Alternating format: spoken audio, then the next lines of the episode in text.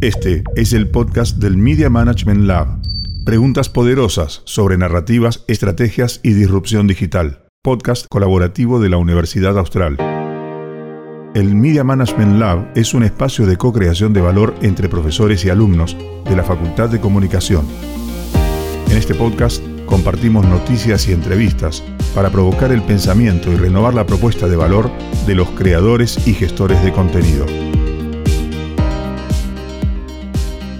En este mundo cambiante nos enfrentamos a formas innovadoras de dar a conocer contenido de manera masiva. En los 80 escuchar música se resignificaba con la aparición de MTV. Años más tarde, con el surgimiento de Napster, la industria de la música se debía reinventar para hacer conciertos masivos a escala mundial. Pero hoy esto forma parte del pasado. A raíz del concierto que realizó Travis Scott en Fortnite en abril del 2020, los eventos masivos se transforman para entrar en una nueva era, en la cual la sinergia de tres industrias, como la música, los videojuegos y las redes sociales,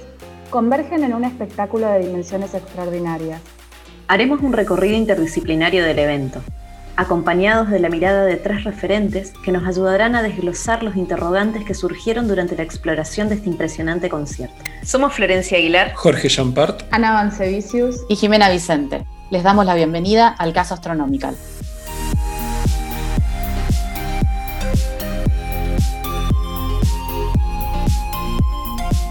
Jan Durik es licenciado en Comunicación Publicitaria Institucional y tiene amplia experiencia en el posicionamiento de marcas y campañas digitales.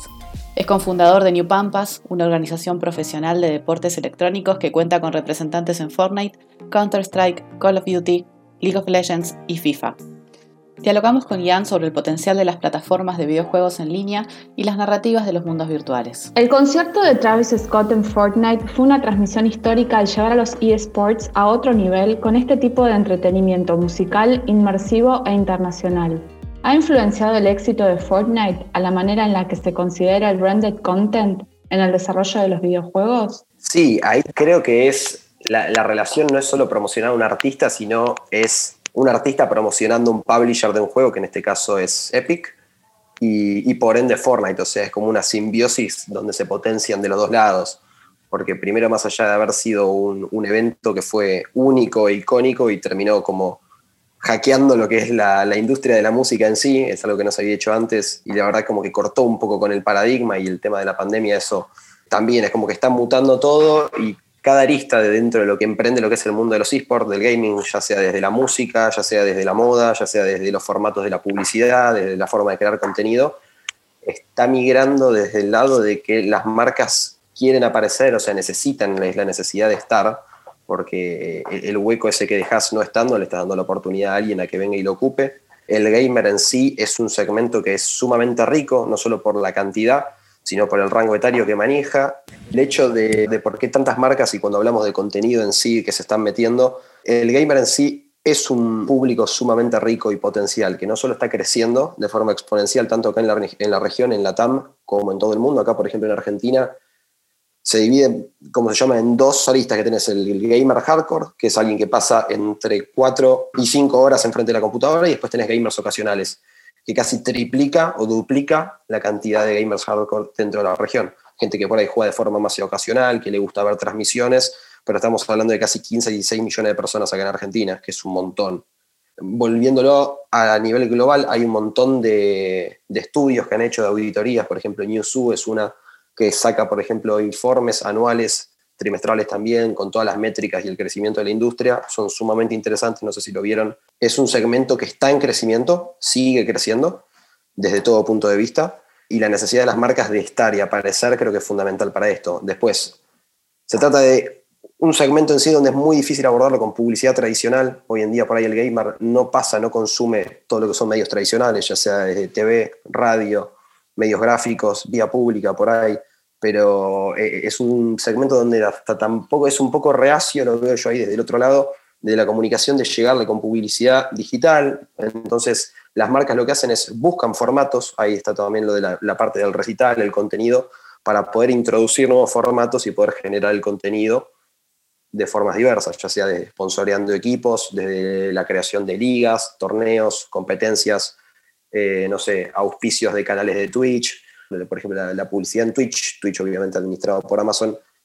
es carísimo el formato de Twitch. Todo lo que es un video in stream que te puede, no sé, 30 segundos previo a la transmisión es carísimo, blastear todo lo que es la plataforma. Por ende, dentro de lo que es un presupuesto de marketing, por ahí desde el lado de una empresa, conviene toda la vida formar tipos de acciones que vayan alrededor de eso y poder llegar de la misma manera, pero con un costo muchísimo más barato.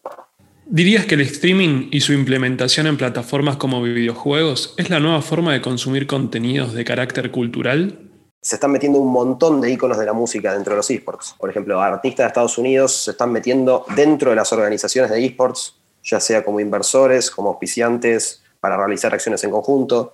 acá también todo lo que es la plataforma de Twitch ya está teniendo como, más allá de tener IRL, que se llama In Real Life, que son, o sea, cuando hablan a cámara y ahí pasan todo lo que son las batallas de gallo, desde freestyle, entonces es como que se está abriendo el abanico y cada vez las plataformas se están adaptando a lo que son las necesidades de los usuarios en definitiva, porque ven que ahí hay una beta y es un público por explotar enorme, ya sea desde la música, desde el gaming, desde los esports, desde la generación de contenido, desde, no sé, stand-ups, comediantes. Nosotros dentro de la organización tenemos eh, gente que nació del palo del stand-up, de la actuación, del teatro y hoy en día genera contenido para, la organización y es algo, bueno, muy loco, que prenden cámara y que sepan que hay ahí un, tienen su, su fanbase y su grupo de usuarios donde cada vez que prenden están ahí en el chat, interactúan, hacen acciones en conjunto, es como que está muy bueno. Y bueno, de vuelta, desde el lado de la música me, parece que es algo donde por ahí hay, muchas cosas que todavía no están tan explotadas, pero van a seguir explotando en un futuro no muy lejano, te diría. Este mundo de Fortnite es como un mundo que no reconoce de las fronteras culturales, ¿no? O sea, probablemente el lenguaje que comparten los gamers tiene que ver un poco con el éxito de este tipo de contenidos, ¿no?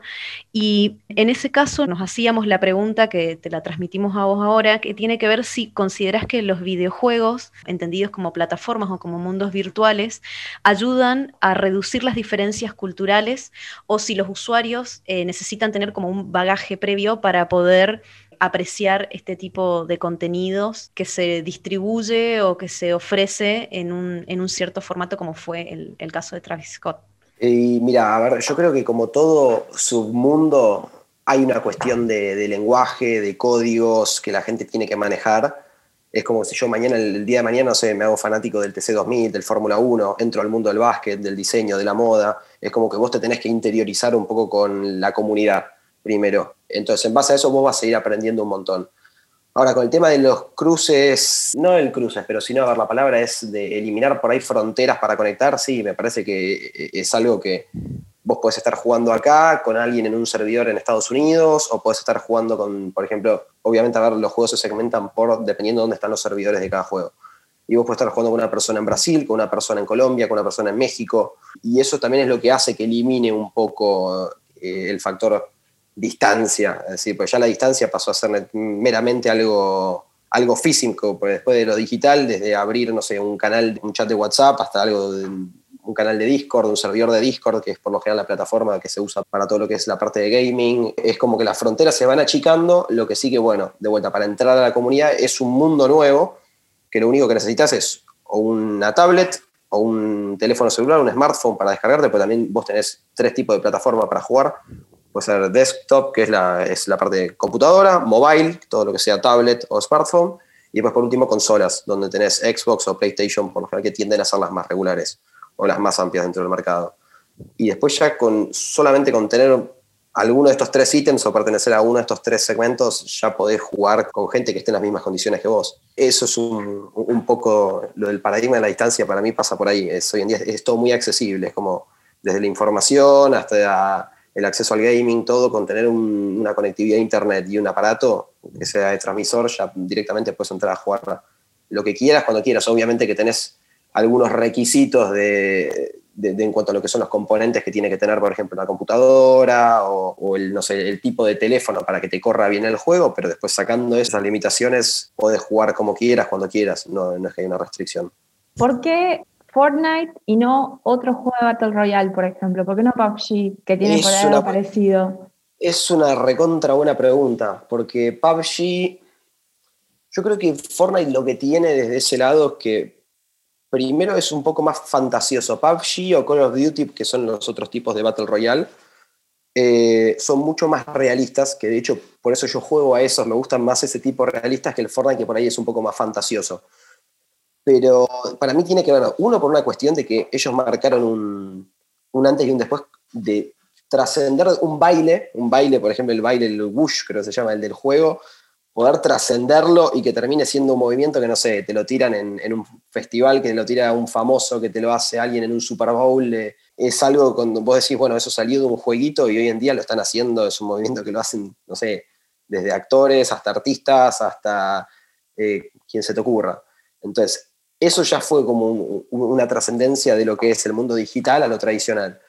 Pero en cuanto a lo que es Travis Scott y por qué habrá sido Epic, para mí tiene que ver mucho con la apertura que le podían dar al espectáculo. Si hubiera sido algo mucho más tradicional, entre comillas, por más que obviamente hubiera partido la cabeza, porque lo que hizo, lo que logró, se hizo. Pero desde el lado de, desde, no sé, PUBG o Call of Duty, yo lo hubiera visto que iba a ser algo mucho más duro, más real. Entonces, está bien, listo, se iba a transformar el personaje, todo. Pero en el caso de los efectos de animación que pusieron, el tema de el universo, cómo está creado, cómo está ambientado, los efectos especiales que usaron, todo, la verdad que, para mí usaron el canal indicado y si hubieran ido por otro, a ver, por ahí me estoy equivocando, ¿eh? pero yo digo en mi opinión personal, Fortnite era el tipo de juego o el espacio para poder hacer el, acción, la acción que hicieron en este caso con Travis. No, no me lo hubiera imaginado en otro, por ejemplo. Pero bueno, por ahí el año que viene viene una que es mejor, nunca se sabe pero para mí va, más por el lado artístico y lo que vos podés jugar con la variedad de efectos, mundos, espacios, que por ahí algo más sólido o estático y realista como son los juegos como PUBG o Call of Duty.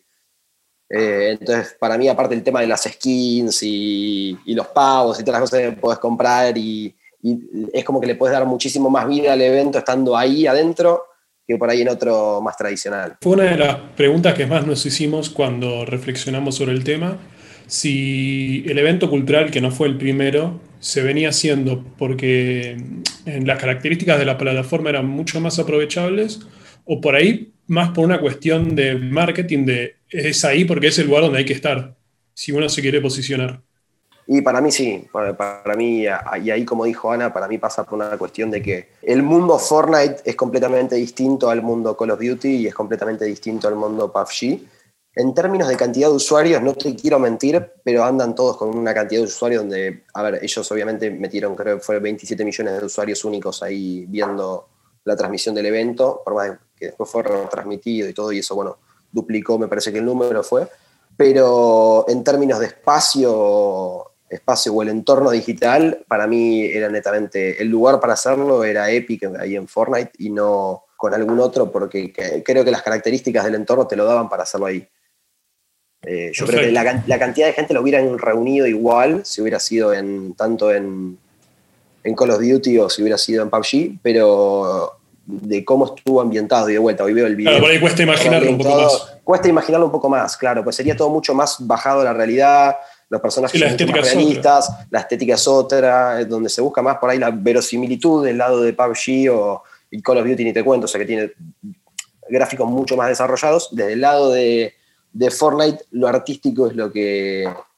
eh, se pone por encima de, todos los otros, los otros atributos. ¿Te animarías a decir que este formato llegó para quedarse? ¿Que va a ser la forma o una de las formas comunes y tradicionales, ¿no? En este pasaje a la nueva normalidad para consumir este tipo de contenidos. Sí, sí, no solo para mí para quedarse, sino que va a ser que mucha gente se tenga que carcomer la cabeza para pensar nuevas alternativas, que eso es lo que tiene de loco. Pasó con la radio, pasó con la televisión, después de la televisión pasó al contenido on demand, y hoy en día, bueno, pasamos de las redes sociales a que el mayor tiempo de consumo lo tenga, bueno, en su momento era Netflix, después de Netflix saltamos a Twitch, hoy en día el consumo promedio de un usuario en Twitch es una locura, y hoy en día las plataformas van invitando todo para bien, va para bien, a ver, cada uno lo puede ver si es constructivo o destructivo, depende de, de la visión de cada uno. Pero en este caso no solo para mí van a llegar para quedarse, sino que van a seguir abriendo el abanico a nuevos jugadores, a nuevas ideas, a nuevos conceptos, y no, no, es algo que va a quedar acá, sino que se va a quedar y va a seguir evolucionando. Entonces, esto fue para mí un, un, quiebre dentro de la industria, dentro de la escena, no solo en la escena del gaming, los videojuegos, sino dentro de la escena de la música, y así como fue el evento este, para mí van a venir nuevos. Y bueno, la pandemia y el estar encerrados hace que, surjan ideas que en, otro momento o en otro contexto no hubieran surgido nunca para mí. Entonces es parte de, entender y en base a eso proyectar. Es un quiebre en el buen sentido, de vuelta. Eh, es, es, un quiebre para bien, así como todo tiene su lado bueno, su lado malo. Me parece que de esto de no limitarse a un espectáculo tradicional y, poder convocar a más de 25 millones de players en una misma escena es algo que no se lo es. De hecho, si te lo pones a pensar en términos tradicionales, es el festival más grande del mundo. Lo que hicieron fue eh, reunir 25 millones de usuarios en un mismo servidor, viéndolo tocar a Travis Scott, la verdad que eh, es algo que para mí muchas marcas y muchos otros artistas se van a empezar a replantear de que por ahí ya no pasa todo por lo tradicional. Obviamente el tema de eh, los días, bueno, los días, los, ya son un año de, pandemia, hace que muchos empiecen a cuestionar, a ver, bueno, por, ¿para dónde va? ¿Para dónde va a virar todo esto? ¿Cómo va a seguir? Y encontrar soluciones de vuelta a lo mismo, a, las necesidades de las personas o poder acercarle algún tipo de, facilidad de servicio como es esto, tener un rapero internacional eh, reconocido mundialmente tocando de forma gratuita dentro de un servidor y después el hito de que no haya. El Fortnite, obviamente, a eh, al ser un juego de free for all, o sea, de que caes y. No, perdón, Battle Royale, donde vos caes y tenés que empezar a eliminar a los contrincantes, poder unirlos a todos en un mismo lugar, sacar las armas de por medio y poder disfrutar de un espectáculo, también habla un poco de la unificación. No tengo unificación porque por ahí va a sonar medio utópico, pero el hecho de poder juntarse todos y poder disfrutar de algo de forma armónica o más pacífica en vez de estar construyendo torres y, y matándose a tiros. Habla también un poco ahí de la empresa y lo que quería mostrar, que en este caso es Epic. Muchas gracias por acompañarnos.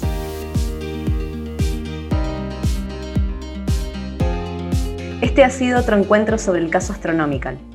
Pueden escuchar el resto de los episodios en el podcast del Media Management Lab. Este fue el podcast del Media Management Lab Preguntas poderosas sobre narrativas, estrategias y disrupción digital. Podcast colaborativo de la Universidad Austral. El Media Management Lab es un espacio de co-creación de valor entre profesores y alumnos de la Facultad de Comunicación